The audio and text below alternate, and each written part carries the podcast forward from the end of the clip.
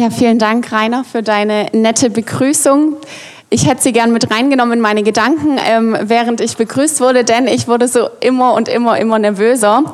Denn einerseits ähm, hast du mir schon ganz viel vorweggenommen, wo ich so dachte, uh, das sollte ich vielleicht auch mit anbringen. Aber ich bin Lehrerin und weiß, dass Wiederholung zumindest mal nicht schadet.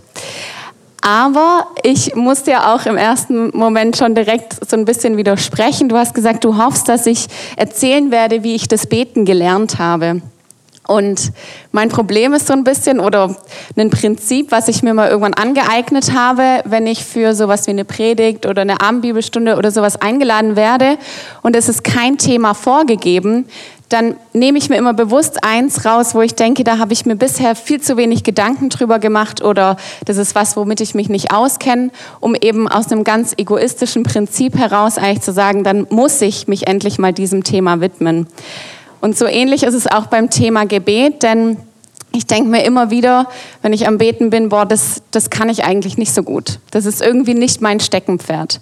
Deswegen muss ich da vielleicht gleich mal hohe Erwartungen zurücknehmen, denn das war eigentlich oder ist immer noch so mein erster Gedanke, wenn ich ans Beten denke, dass ich denke, darin bin ich echt gar nicht gut. Da gibt es andere Leute, die können das viel, viel besser. Von denen kann ich mir mal eine Scheibe abschneiden oder ähnliches. Aber dann natürlich auch direkt so immer wieder der zweite Gedanke, was soll das eigentlich bedeuten? Ich kann nicht gut beten. Gibt es da wirklich irgendwie ein Prinzip, an das man sich halten muss? Kann ich nicht gut beten, weil ich keine Gebete auswendig kann? Kann ich nicht gut beten, weil ich mich nicht konzentrieren kann? Oder was sind die, was sind die Gründe dafür, ähm, dass ich zu dem Entschluss komme, ich kann nicht gut beten? Also irgendwie eigentlich eine total bescheuerte Aussage.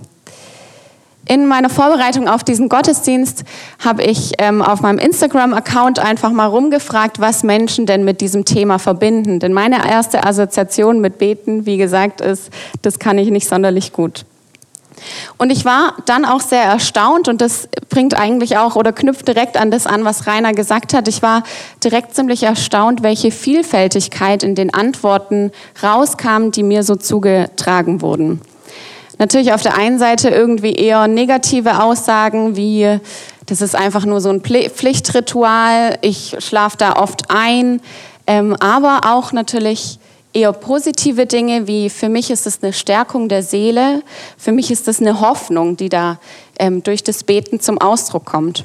Und aber ganz viel irgendwie, ich verliere mich da immer nur in Floskeln. So richtig 1000 Prozent beten, da bin ich eigentlich nie richtig dabei. Und dann aber natürlich auch die berechtigte Anfrage und die auch zu diesem Thema heute passt, bringt es überhaupt was? Also warum sollte ich beten? Immer wieder auch so in, in Teenie-Kreisen oder ähnlichen oder auch in geistlichen Gremien heißt es, ach jetzt beten wir noch geschwind. Und es ist auch so eine Frage, ist Beten irgendwas, was man mal kurz noch geschwind macht oder braucht es irgendwie eine gewisse Form. Auch das sind Anfragen, die berechtigterweise ans Gebet gestellt werden können. Das heißt aber, hinter dieser Frage und hinter diesem Thema Beten bringt's das, ist ja eigentlich die Frage, warum sollte ich beten? Und wenn wir in die Bibel kommen, äh, gucken, dann ähm, ist da natürlich so gleich direkt die erste Bibelstelle, die einem wahrscheinlich im Kopf kommt. Denn euer Vater weiß, was ihr bedürft, bevor, ihn, bevor ihr ihn bittet aus Matthäus 6, Vers 8. Und da ist natürlich auch die Anfrage wieder, warum sollte ich denn überhaupt zu jemandem beten, der doch eh schon alles weiß, der meine Gedanken kennt, der meine Wünsche kennt, der meine Sorgen kennt und natürlich auch das, was ich getan habe. Früher dachte ich, je mehr ich bete, desto mehr, desto eher gehen meine Gebete auch in Erfüllung. Rainer hat es vorhin erzählt, ähm, ich komme aus einer sehr großen Familie, ich habe neun Geschwister insgesamt und man streitet sich sehr oft und bei Streit, ähm, da geht auch oft was kaputt. Und ich war früher immer der festen Überzeugung, oder es verschwindet irgendwas, dass wenn ich jetzt nur ganz, ganz, ganz viel dafür bete, dann taucht entweder dieser verschwundene Gegenstand wieder auf oder aber natürlich, vielleicht geht sogar irgendwas, was davor zu Bruch gegangen ist, geht vielleicht einfach wieder ähm, ganz. Der Umkehrschluss war also, wenn eben irgendein kaputter Gegenstand nicht mehr ganz geworden ist oder auch die verschwundene Sache tatsächlich nicht aufgetaucht ist, bis zu dem Zeitpunkt natürlich, wo man Mama fragt, weil Mama findet Sachen immer alle wieder, Dann war natürlich der Umkehrschluss, ich habe es nicht wieder gefunden, es ist nicht mehr ganz, also habe ich nicht richtig gebetet. Das ist natürlich erstmal deprimierend, denn ähm, natürlich diese Erfahrung, egal wie intensiv ich bete, es passiert oft einfach nicht das, was ich bete. Und da fragt man sich natürlich, wie ernst ist diese Aussage eigentlich gemeint? Auch aus Matthäus, bittet, so wird euch gegeben. Denn offensichtlich macht Gott nicht das, worum ich ihn bitte. Aber jetzt bin ich mit meiner Vorrede erstmal und Hinführung zum Thema durch. Ich habe zwei, wie ich finde, sehr überzeugende Gründe mitgebracht Ihnen und euch, ähm, warum es sich lohnt zu beten, warum es sich bringt, warum es was bringt zu beten. Der erste Punkt, um Gemeinschaft mit Gott zu haben. Gott sehnt sich nach Gemeinschaft mit uns. Er hat uns ja zu seinem Ebenbild geschaffen, damit er mit uns Gemeinschaft haben kann. Wenn ich also mehr bete, heißt es eben nicht, dass meine Gebete eher oder schneller oder überhaupt in Erfüllung gehen, aber ich verbringe mehr Zeit mit Gott. Ich habe mehr Gemeinschaft.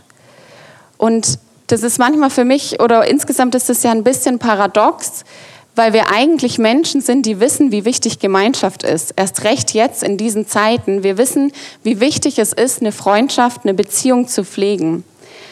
Und trotzdem ähm, vergessen wir das so oft, dass wir unsere Beziehung zu Gott eben auch pflegen müssen. Und da ist das Gebet eben das Mittel dazu.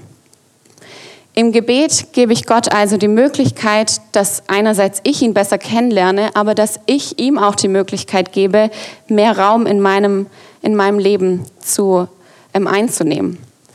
Und das ist ja das Schöne daran, es ist ein, eine Gemeinschaft, in die ich investiere, die sich auf jeden Fall lohnen wird. Ich bin durch meine Ausbildung, also ich habe mein Referendariat gemacht, da ist man nur anderthalb Jahre eben an einem Ort und man weiß, oder die Wahrscheinlichkeit, dass man dort bleibt, ist relativ gering. Und das war schon so in dieser Phase, dass ich mir immer wieder gedacht habe, lohnt es sich überhaupt, Gemeinschaft mit meinen Kollegen zu haben? Danach bin ich eh wieder weg. Lohnt es sich überhaupt, da irgendwie in diese ähm, Gemeinschaft zu investieren? Und das ist das Schöne, dieser Gedanke, lohnt sich das überhaupt? Den brauche ich bei Gott nicht zu haben. Denn es wird sich definitiv lohnen, weil es eine Gemeinschaft ist, die übers ganze Leben hinweg und noch darüber hinaus bestehen bleiben wird, wenn wir das zulassen. Gott wird nicht einfach irgendwie wegziehen oder aus unserem Leben verschwinden. Ich habe mal einen schönen Satz gehört, von dem ich leider nicht zitieren kann, von wem er ist, denn ich weiß es einfach nicht. Wer betet, bedient sich schon heute der Kommunikationsform, die auch über den Tod hinaus in Ewigkeit Bestand haben wird. Das Gespräch zwischen Gott und Mensch. Das heißt, die Gemeinschaft mit Gott ist eine Gemeinschaft, in die ich investieren kann und die sich auf jeden Fall lohnen wird, da sie noch über dieses Leben hinaus Bestand haben wird. Der zweite Punkt. Die Haltung ist entscheidend. Ich bin der festen Überzeugung, dass die Haltung gegenüber meinen Wünschen, meinen Bitten ändern wird, wenn ich mehr Gemeinschaft mit Gott habe. Und es klingt vielleicht im ersten Moment nach so einer lapidaren Entschuldigung, aber es ist ja eigentlich total logisch, denn wie sollte sich etwas nicht ändern, wenn ich in einer tiefen Gemeinschaft mit Gott lebe? In der Gewissheit, immer, immer, immer wieder, in der tiefen Gewissheit, dass das Beste noch kommt. In der Gewissheit, dass Gottes Reich jetzt schon angebrochen ist und wir irgendwann bei ihm sein werden. In der Gewissheit, dass ich Gott vertrauen kann, da er es besser weiß als ich und in der Gewissheit, dass er meine Gebete hört. Und davon bin ich felsenfest überzeugt, auch oder gerade dann, wenn es eben doch nicht so kommt, wie ich für bete. Und ich habe gerade eben schon gesagt, dass so eine, die Gefahr besteht, dass es eine komische Entschuldigung ist für das, dass meine Wünsche oder meine Bitten nicht in Erfüllung gehen. Ähm, und die Gefahr, die dabei natürlich besteht, indem ich immer sage, ich vertraue darauf, dass Gott was Besseres für mich vorhat oder was anderes für mich vorhat, ist natürlich die Gefahr die, dass wir einfach unsere Sorgen und unsere Nöte kleinreden. Und ich finde, das ist so eine Sache, die sich irgendwie im Christentum ganz arg etabliert hat, dieses Demütigsein und ähm, vielleicht manchmal, und das ist der, die Kehrseite dieser Demut, dass wir unsere Ängste nicht ernst nehmen. Und dazu möchte ich Sie heute aber auch ermutigen, wenn wir ins Judentum schauen, ist eine viel größere Klagetradition vorhanden. Wir dürfen unsere Wünsche, wir dürfen unsere Sorgen, wir dürfen unsere Nöte auch wirklich ernst nehmen und damit zu Gott gehen. Auf der anderen Seite ist es natürlich aber auch befreiend zu sagen, doch nicht mein Wille, dein Wille geschehe. Und das ist die Haltung, die ich immer mehr und immer mehr einüben möchte, die ich aber wo ich immer wieder dran scheitere und die mich vielleicht zu diesem Punkt geht, zu sagen, ich bin eigentlich nicht gut im Beten. Aber es ist einfach eine, eine Sache, die wir einüben müssen. Warum also beten? Um Gemeinschaft mit Gott zu haben, welche uns verändern wird. Um Gott unseren Dank, unsere Anbetung, unsere Sorgen, unsere Ängste, unsere Nöte zu kommunizieren. Auf Instagram gibt es sogenannte Reels, das sind Kurzvideos, die man anschauen kann. Ich habe da kürzlich eins gesehen, ähm, bei dem ich sehr schmunzeln musste. Da war zuerst ein Bild zu sehen, wie jemand auf dem Boden sitzt, kniend, die Hände faltend, also offensichtlich betend. Und ähm, es war überschrieben mit den Worten, wie andere Menschen denken, dass wir Christen beten. Und dann wurde eben ähm, ein nächstes Bild gezeigt, wie jemand einfach nur am Kaffee saß und offensichtlich äh, den Tag genossen hat. Und die Überschrift lautete, wie Christen tatsächlich beten. Vermutlich, vermutlich würden wir nicht, wenn wir jemanden irgendwo Kaffee trinken sehen, daran denken, dass dieser betet. Aber in diesem Reel steckt eine interessante Botschaft auf jeden Fall dahinter und eben auch die Frage, was davon jetzt das richtige Beten ist. Muss ich tatsächlich auf die Knie gehen? Muss ich meine Hände falten? Muss ich in einer bestimmten Form beten, damit es etwas bringt, damit es in Erfüllung geht? Und da möchte ich Sie gerne noch in den letzten paar Punkten mit einnehmen in eine weitere biblische Geschichte ähm, zum Thema Beten. In Lukas 18 erzählt Jesus ein Gleichnis zum Gebet in dem es um eine Witwe geht, die immer und immer wieder ähm, zu einem Richter kommt, um dort eben, dass ihr Recht gesprochen wird. Und Jesus erzählt dieses Gleichnis als Beispiel dafür, dass man im Gebet nicht nachlassen soll. Es heißt dort, dass wir alle Zeit beten und nicht nachlassen sollten. Und diese zwei Dinge, und ich würde gerne noch ein drittes da hinzulegen, möchte ich Ihnen heute mitgeben. Alle Zeit beständig und hoffnungsvoll. Das als drittes dazu. Alle Zeit beten. Wir haben normalerweise wahrscheinlich bestimmte Orte oder Zeiten, zu denen wir beten, morgens, abends, ähm, manchmal vielleicht zwischendrin hat man irgendwie so eine bestimmte, Zeit. Ähm, natürlich auch im Gottesdienst ist das Gebet einfach irgendwie ein fester Bestandteil. Aber ich möchte ähm, Sie heute dazu einladen, sich bewusst zu überlegen, gibt es vielleicht einen Ort oder eine Zeit, ähm, die mir besser passen würde?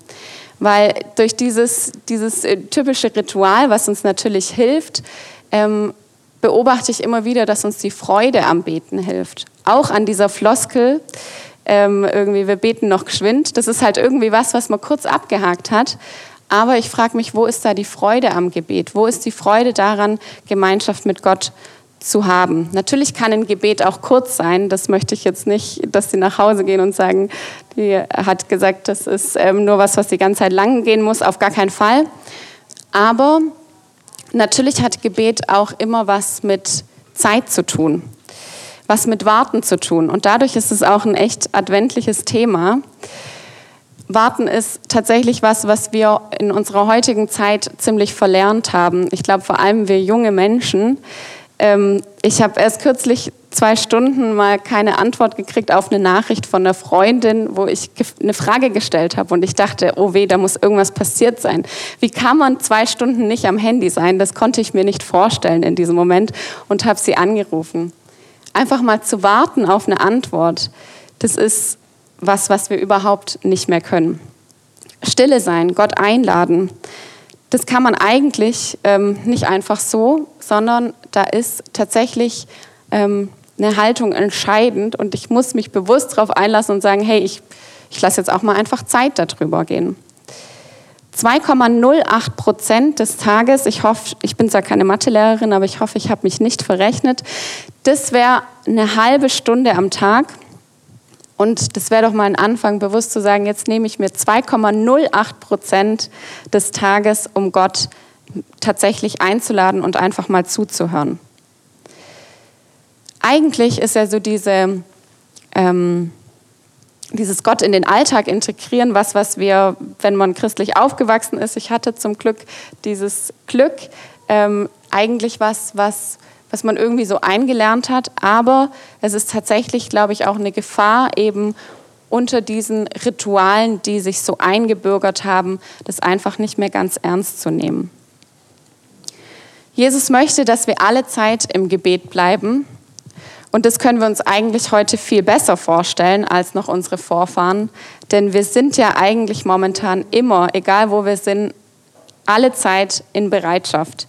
Alle Zeit im Gebet bleiben heißt einfach nur, ich bin online mit Gott und zwar ständig. Ständig ist der Kontakt offen, ständig bin ich ansprechbar, ständig lasse ich mir gedankenbewusst auch zu Gott hingehen. Und deshalb erzählt Jesus, glaube ich, diese Geschichte von der bittenden Witwe. Die hat nicht locker gelassen. Die war die ganze Zeit immer in stetigem Kontakt, war immer online. Zweitens, beständig beten. Jesus möchte, dass wir beständig beten, anhaltend. Reden mit Gott ist einerseits, ich habe jetzt ganz oft auch von dem Thema Zeit schon gesprochen, Reden mit Gott ist die schnellste Möglichkeit und braucht dennoch Zeit. Denn im Unterschied zu uns, die wir keine Zeit haben, Gott hat Zeit. Ja, er hat noch mehr Zeit, er hat die Ewigkeit. An der bittenden Witwe, die immer und immer wieder mit ihrem Anliegen an den Richter herantritt, dürfen wir lernen, dass wir so beharrlich dranbleiben dürfen. Das, was uns wichtig ist, mit dem dürfen wir Gott bestürmen. Für uns und natürlich aber auch für andere. Dranbleiben, hat Jesus gesagt. Aushalten. Auch das ist ja gerade ähm, seit gefühlt anderthalb Jahren hören wir immer wieder, wir müssen dranbleiben, wir müssen noch ein bisschen warten, noch ein bisschen aushalten. Und zum Dranbleiben hat Jesus Mut gemacht. Wir dürfen also bewusst sein, es ist nie irgendwann zu viel. Wir brauchen keine Angst haben, dass wir Gott zu viel mit unserem Gebet bestürmen, denn das kann nicht passieren. Und zuletzt hoffnungsvoll beten. Das Begeisternde an dieser Witwe ist, dass sie nicht aufgegeben hat, immer und immer wieder. Sie wurde abgewiesen und trotzdem immer und immer wieder ist sie, hat sie weitergemacht. Und Jesus nimmt das als Beispiel dafür, wie wir beten sollen alle Hoffnung auf Gott setzen, sich nicht auf andere Menschen verlassen, sondern auf den, der alles in allem ist. Hoffnungsvoll beten. Doch jetzt bin ich fast am Ende und jetzt ist natürlich so ein bisschen die Frage, ist bei Ihnen was angekommen? Hatten Sie vielleicht eher damit gerechnet, dass irgendwas noch kommt zu Gebetsformen. Wie soll man beten? Linker, linker Daumen über, über dem rechten. Gibt es da irgendwie eine Vorgabe oder laut oder leise? Auch das sind ja immer wieder so, so Themen, die uns bestimmen. Ich würde jetzt natürlich am liebsten wissen, welches dieser beiden Bilder, die ich vorhin angesprochen habe von Instagram, ob sie mehr der Typ sind, der kniet oder ob sie mehr der Typ sind, der einen Kaffee trinkt, um mit Gott Gemeinschaft zu haben. Das Interessante ist, dass von der Form eigentlich ähm, in diesem Gleichnis zumindest überhaupt gar keine Rede ist, welches das richtige Beten ist. Und ich bin der Überzeugung, dass es ganz viele verschiedene Gebetspraktiken gibt, die ihre Berechtigung haben. Die Praktik, die macht ähm, deswegen aber für einen selbst nicht unwichtig, denn es macht einen Unterschied. Insofern, dass ich für mich selber rausfinden muss, welches Gebet ist das, was, was mir hilft, mich zu konzentrieren. Es kann helfen, sich mal wieder hinzuknien. Es kann helfen, Dinge wirklich auszuschreien, auch laut auszuschreien. Aber in allererster Linie gilt, allzeit beständig, hoffnungsvoll beten. Die Frage, die ja über dem heutigen Tag steht, bringt was, bringt das Beten was, die hatte ich eigentlich hoffentlich vor zehn Minuten schon überzeugend mit Ja beantwortet. Was heißt denn das, ob es mir was bringt? Wenn es mir irgendwas bringt, dann heißt das, ich gewinne etwas dazu dadurch. Und das, und damit hoffe ich, dass Sie heute nach Hause gehen, das werden Sie definitiv, wenn Sie beten. Und jetzt sind Sie dran natürlich, wenn Sie nach Hause gehen. Ich möchte Sie heute ganz bewusst einladen dazu, das auszuprobieren und herauszufinden, ob tatsächlich das Gebet was bringt, ob ich von dem Gebet etwas dazu gewinne. Und vielleicht hilft es ähm, tatsächlich, vor allem wenn Sie schon lange mit Jesus unterwegs sind, vielleicht tatsächlich hilft es, wenn man mal was ganz Neues ausprobieren. Es gibt immer diesen Spruch, man kann nichts Neues erleben, wenn man nichts Neues ausprobiert.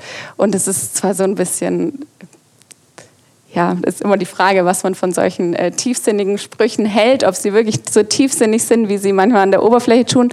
Aber tatsächlich ist es ja so. Also wenn ich immer genauso weitermache, wie ich es bisher mache, dann werde ich zwar irgendwie routinierter da drin, aber was Neues, was absolut Neues, werde ich wahrscheinlich eher nicht erleben.